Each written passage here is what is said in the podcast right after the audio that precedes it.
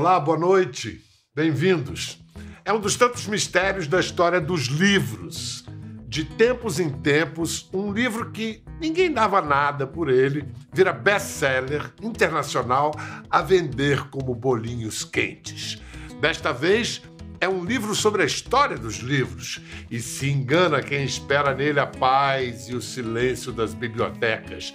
É uma trama cheia de ação e aventura, paixão e heroísmo. Sabe a sangue, suor, lágrimas e sêmen. E como escreve a autora? Mia Couto definiu lindo Parecem desenhos, mas dentro das letras estão as vozes. Cada página é uma caixa infinita de vozes. Ela usa fantasia para narrar fatos históricos. Os deuses sempre invejaram essa capacidade humana de fantasiar. Eros lamentava do alto do Olimpo: Nós, deuses, não temos imaginação. Ela se considera uma proselitista da fascinação seu ensaio romanceado tem o título provocativo O Infinito em um Junco a invenção dos livros no mundo antigo. Nascida em Saragossa, na Espanha, filóloga de formação, ela não se deixa aprisionar à academia. É uma encantadora de plateias, faz a mais popular divulgação científica. Ela sabe, nós também. Os seres humanos salvam os livros porque os livros salvam os seres humanos. Irene Vallejo. Hola Irene, ¿qué tal? Hola, muy obrigada. Bueno, quisiera empezar dando las gracias porque el agradecimiento tiene que ser como el comienzo de toda conversación, creo yo. Gracias, Pedro, por invitarme esta noche. Gracias a los lectores brasileños por acoger el libro y gracias a la editorial Intrínseca por confiar en mí. Y gracias a todas esas generosidades, pues se ha hecho realidad un sueño. Para no hacerle daño al idioma de Cervantes, hablaré en portugués, pero usted puede hablar en español. ¿Le parece? Fantástico. Sorte a nossa encontrar você em casa, porque você só anda na estrada divulgando o seu livro. ¿Desde quando? Sem parar. Sí, el libro eh, apareció hace tres años, en 2019, y desde entonces ha sido un camino apasionante que me ha cambiado totalmente la vida, porque eh, yo creí cuando lo escribía que sería un libro pequeño, humilde, en el que nadie repararía y se ha convertido en, una verdadera revolución para mi vida privada, para mi familia y, para mi profesión. O, Infinito en un Junco es un mega best-seller internacional. Fue publicado, como disse Irene, menos de três anos, já vendeu mais de 600 mil cópias só em castelhano e já foi traduzido para 35 idiomas. É, Irene, eu, eu não vou pedir a você, mas alguém já conseguiu explicar esse sucesso? Yo, yo creo que soy la primera perpleja por todo lo que ha sucedido. No salgo de este asombro maravillado y yo pregunto a libreros, a, editores, que, a lectores que creen que está sucediendo. Pero para mí eh, creo que la clave esencial es haber sacado la historia de los libros, de la academia, de, del relato histórico farragoso y haberlo transformado en una aventura, una aventura milenaria em, que empezó en Egipto y Mesopotamia y llega hasta nosotros. Por tanto, em, también los lectores, quienes abren estas páginas, pueden sentirse los héroes de esta historia, porque es em, un recorrido, un viaje maravilloso que hemos protagonizado todos os que amamos os livros. Mas eu acho que você é muito feliz quando diz que o, o leitor se sente o herói dessa aventura, o personagem protagonista. É, a, você escreve a, a sua prosa, é, torna o que poderia ser pesado, ligeiro e rápido. É, essa E, e, como se fosse um segredo, como se tivesse sido contado um segredo. Então, assim, lá na Mesopotâmia. De onde você acha que vem essa sua habilidade? Foi algo que veio de sua infância? se lo debo, se lo debo a mi madre que me contaba cuentos antes de dormir y yo estaba maravillada bebiendo cada palabra de su boca. Era el momento más feliz de cada día cuando, cuando antes de dormir yo recibía como ese viaje al país de las maravillas. Y, y entonces intenté escribir este libro em, pensando en la niña que yo fui cuando mi madre me desvelaba los grandes cuentos, las historias, los relatos, las anécdotas, eh, las canciones, y, pensé en un público que se sintiera arropado por la historia o quizá como si estuviéramos alrededor de una hoguera compartiendo como en los tiempos más remotos pues pasiones, cuentos de miedo, de aventuras, persecuciones. Irene, você falou de sua mãe, mas o seu pai, é, eu, eu, li que, que você achava que o seu pai que tinha inventado a Odisseia. Sim. Que, que seu pai era Homero. Durante mucho tiempo yo creí que, que la Odisea eh, la había inventado mi padre para mí, porque no la leía, no, no tenía el libro entre las manos, sino que me la contaba en la mejor tradición oral y él interpretaba a los personajes, gesticulaba, movía las manos, eh, dominaba el arte de los silencios. Yo estaba convencida de que la historia nacía para mí. Además, mis padres hacían algo eh, que creo que es muy estimulante. Em, cambiaban los nombres de los personajes, de los poemas o de las historias, les daban mi nombre, el de mis amigos, eh, se los, los, trasladaban a otros escenarios, los lugares a donde nosotros íbamos de vacaciones. Entonces yo estaba convencida de que toda la literatura llevaba mi nombre. Y después tuve que ir descubriendo que eran libros que habían escrito otros con personajes ¿no? Eh, distintos y diversos que no eran Irene. Y, y sin embargo mis padres crearon esa magia de la intimidad, ¿no? Como si cada historia y cada relato naciera para nosotros. Pero yo creo que en alguna manera es así, ¿no? Eh, cada vez que abrimos un libro, nos apropiamos de la historia ah. y renace para nosotros. Claro. Agora, quanto à Odisseia, Homero, há toda uma discussão se Homero teria de fato existido. Qual a sua opinião? Na minha, na minha opinião, Homero foi um poeta cego, existiu. Mas e você, o que você acha? Homero es un gran misterio, eh, apenas sabemos nada de él, es, es, es, una sombra, es el paso de las tradiciones orales al mundo de la escritura y es allí como esa frontera nebulosa en la que todo empezó a cambiar y, y bueno, pues eh, representa como el, comienzo de la literatura de Occidente, pero al mismo tiempo el final de una larguísima época de narraciones vivas que se improvisaban cada vez, ¿no? Eh, y, que, y que saltaban de generación en generación, de boca en boca, sin nombre propio porque pertenecían a todos, ¿no? O, o belo título O Infinito em um Junco eh, se dá porque, a partir do, do, de juncos, o papiro foi criado. Os egípcios descobriram que podiam fazer folhas e, e registrar seus escritos. Mas, Irene, o que o seu livro, entre outras coisas, mostra é que existe um lugar comum de que escrever é a mais solitária das atividades. No entanto, o livro talvez seja o maior feito coletivo. Sim. É, que revolução começa lá no Egito quando eles. Que, que, que revolução tem início ali? para mí es una de las principales revoluciones de la historia y además es una revolución necesaria para todas las demás revoluciones tecnológicas que han venido después.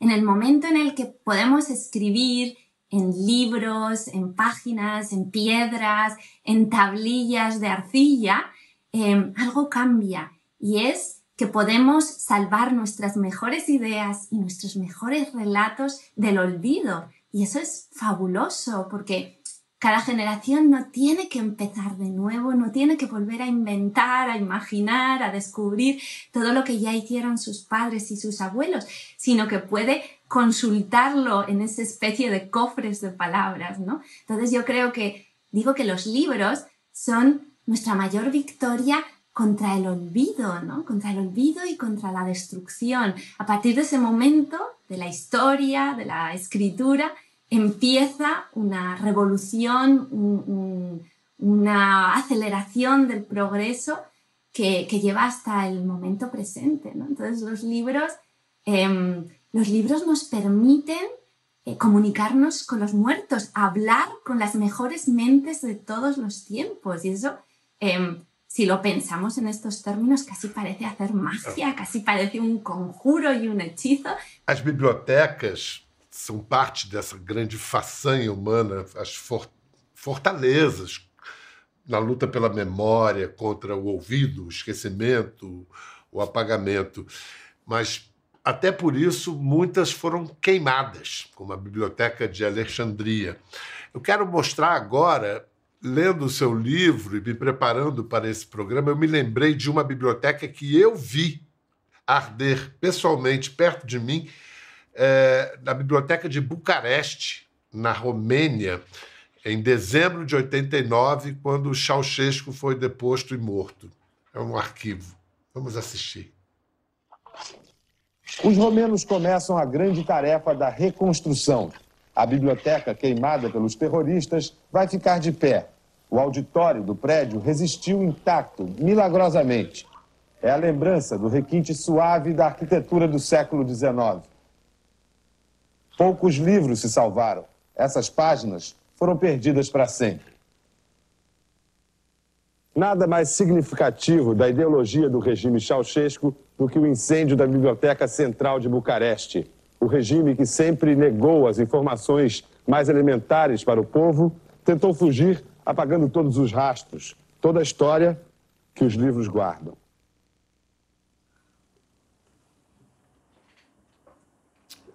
Por que os poderosos se sentem tão ameaçados por meras folhas de papel?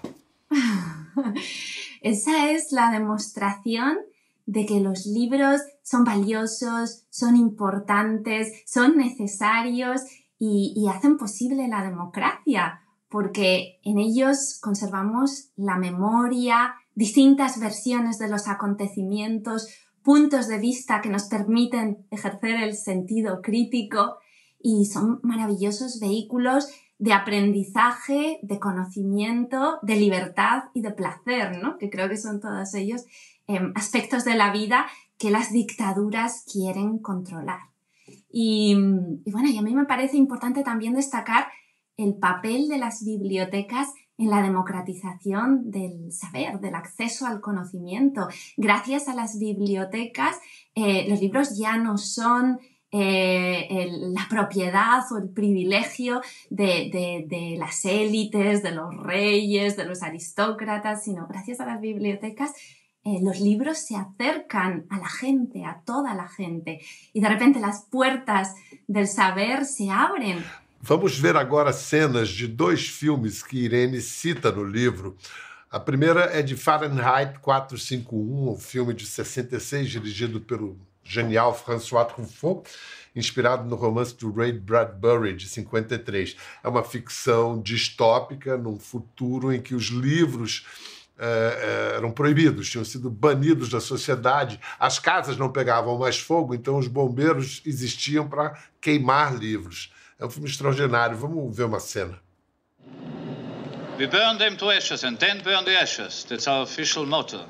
You don't like books then? Do you like the rain? yes, I adore it. Books are just so much rubbish. They have no interest. Then why do some people still read them, although it's so dangerous? Precisely because it is forbidden. Why is it forbidden? Because it made people unhappy. Do you really believe that? Oh, yes. Books disturb people, they make them antisocial. Na época desse filme, Irene, os futurólogos previam um futuro próximo que nós prescindiríamos da palavra, em que a palavra ficaria obsoleta, seria uma civilização somente audiovisual. O futuro chegou e com ele a internet. Internet que se estruturou e se estrutura sobre a palavra. O futurismo parece fadado a um envelhecimento precoce, prematuro. O passado, o seu livro mostra que o passado é melhor para falar sobre o futuro? Sí, es, es, cierto que mil veces se ha pronosticado el fin de los libros, de la palabra, de la literatura, de la cultura escrita. Y, y, sin embargo el libro es uno de los grandes supervivientes de la historia. Realmente, como decía el escritor italiano Umberto Eco, hay muy pocos objetos que hayan sobrevivido milenios y sigan todavía en nuestra vida diaria. Eh, él enumeraba las tijeras, la cuchara, la rueda y el libro, un, un, pequeño puñado de objetos que nos han acompañado desde tiempos inmemoriales porque no somos capaces de mejorarlos radicalmente. Los libros son el vehículo de la palabra y la palabra y los relatos son algo de lo que estamos sedientos y, todavía sigue siendo tan importante que la política se basa sobre todo en la construcción de relatos ¿no? y, y, en la búsqueda de un relato que venza sobre los, los adversarios. ¿no? Eh, entonces es que la palabra, la palabra es esencial para nosotros y la palabra es además nuestra esperanza de poder resolver los desacuerdos sin violencia. Irene, as bibliotecas também eram sonhadas como um lugar que reuniria e guardaria todo o conhecimento produzido pelo homem. Mas o que concretizou esse sonho foi a internet. A internet é esse lugar onde está acumulado todo o conhecimento humano. A internet é a maior biblioteca do mundo ou é o maior supermercado?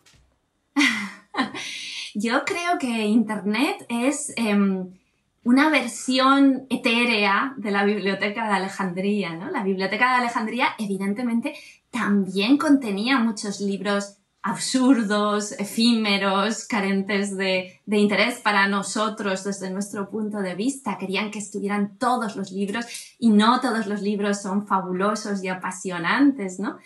Pero, pero yo creo que, que Internet está directamente relacionada con ese sueño alejandrino y no habría existido probablemente si Alejandro Magno y sus sucesores no hubieran deseado reunir todos los libros y todos los relatos y todo el conocimiento en un lugar donde estuviera accesible para todos. Pero es curioso que desde el principio de los tiempos existen también críticos ¿no? Eh, que, que, atacan los libros, las bibliotecas, la misma escritura, ¿no? Sócrates decía sobre la invención de la escritura cosas muy parecidas a las que ahora se dicen sobre Internet que si empezábamos a escribir libros, decía Sócrates, ya no memorizaríamos el conocimiento, el conocimiento estaría en un lugar externo donde nosotros acudiríamos a buscarlo, pero ya no sería sabiduría que reposa en nuestro interior. Y ese mismo discurso, esa misma objeción la he oído mil veces eh, sobre Internet, ¿no?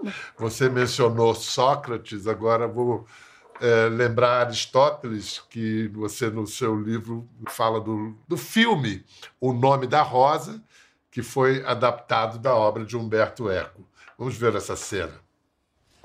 I trust my words did not offend you, brother William, but I heard uh, persons laughing at laughable things.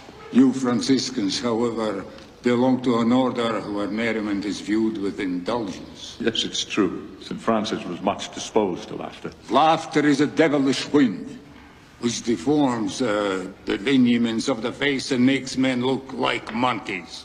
Monkeys do not laugh. Laughter is particular to man. As is seen. Nessa cena, o personagem de Sean Connery visita a sala dos copistas e é confrontado porque ele defende uma risada. Uh, os macacos não riem, é uma propriedade humana. O que, que o Aristóteles, que é citado na cena e em seu livro, o que, que Aristóteles escreveu sobre o humor? Sí, eh, precisamente escribió un tratado sobre la comedia que se ha perdido, a diferencia del tratado sobre la tragedia que ha sobrevivido, ¿no? Y bueno, la teoría de Humberto Eco es que era mucho más subversiva la comedia que la tragedia, que a través del humor ridiculizamos a los poderosos, destruimos las jerarquías, creamos una igualdad basada en la broma y en el compañerismo, y que eso es algo que alarma y preocupa y ofende a los más poderosos, ¿no? Y, y, yo creo que es hermoso ese canto a la risa por parte también de un filósofo que imaginamos serio siempre, ¿no? Barbudo y, y, distante, y que sin embargo comprendió eh, que la comedia era eh, esencialmente, o puede ser esencialmente, eh, valiente, eh, rebelde, eh, también que, que, se opone a las jerarquías, al poder y que es capaz de, de, de sacar los colores a, a, quienes nos gobiernan, ¿no? Há uma, um, um ensaio do Anthony Burgess, o escritor britânico, que narra o encontro entre Cervantes e Shakespeare, que foram contemporâneos, mas E, e, e, o Shakespeare se apresenta para o Cervantes dizendo: Eu escrevo teatro, escrevi muitas tragédias.